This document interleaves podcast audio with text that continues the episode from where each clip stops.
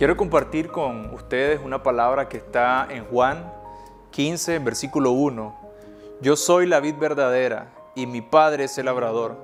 Todo pámpano que en mí no lleva fruto lo quitará y todo aquel que lleva fruto lo limpiará para que lleve más fruto. Ya vosotros estáis limpios por la palabra que os he hablado. Permaneced en mí y yo en vosotros. Como el pámpano no puede llevar fruto por sí mismo si no permanece en la vid, así tampoco vosotros si no permanecéis en mí. En estos versículos podemos ver a tres personajes. El primer personaje es la vid que se refiere a Cristo. Luego habla del labrador que se está refiriendo a Dios Padre, pero también habla del pámpano. Y el pámpano somos cada uno de nosotros que estamos hoy en Cristo Jesús. Y nos habla de que necesitamos estar conectados, pero no como momentos, sino que debemos de permanecer. Y esto lo que significa es que nuestro caminar con el Señor debe ser un estilo de vida, no de momentos, sino algo que es del día a día, cada instante, cada segundo en nuestra vida. Pero Dice que hay una razón de ser, hay un propósito del por qué debemos de estar conectados, por qué debemos de permanecer conectados a la vida. Y tiene que ver con que desarrollemos frutos. Y una de las preguntas que venía a mí cuando se refería a desarrollar frutos es cómo yo puedo desarrollar frutos, cómo nosotros podemos desarrollar frutos.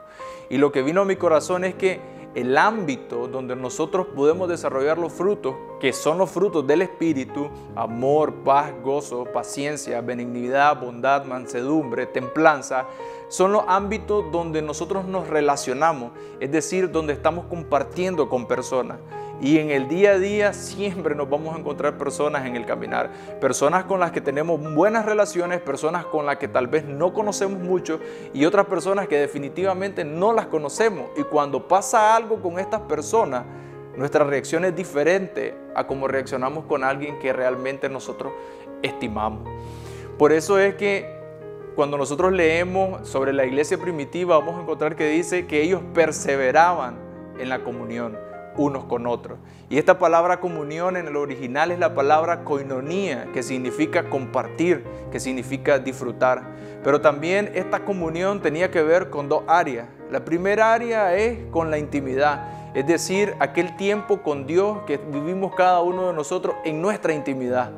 Pero en ese tiempo recibimos cosas, recibimos sanidad, recibimos bendición, recibimos palabra y todo eso que recibimos ahora nosotros debemos de ir y es donde vamos a la otra parte de la, de la comunión que tiene que ver con dar del corazón, que tiene que ver con compartir de aquello que nosotros hemos recibido. Por eso es que en Juan 15 leíamos que necesitamos estar conectados, necesitamos permanecer a la vida. Esa es la primera parte de la comunión. Pero luego debemos de dar fruto. Y es ahí donde nosotros tenemos que ir y relacionarnos con las personas. Y es interesante que ahora en mi caminar, siempre que hay una situación complicada con otra persona, ya sea que voy manejando y un vehículo se, metió y yo sentí que me estaba invadiendo el carril o que, me, o que estaba haciendo algo injusto o de pronto estaba en una fila o, o alguien me vio mal o me trató mal. Siempre que eso acontece, esa situación complicada, lo primero que viene a mi corazón es, esta es una buena oportunidad para desarrollar un fruto del Espíritu.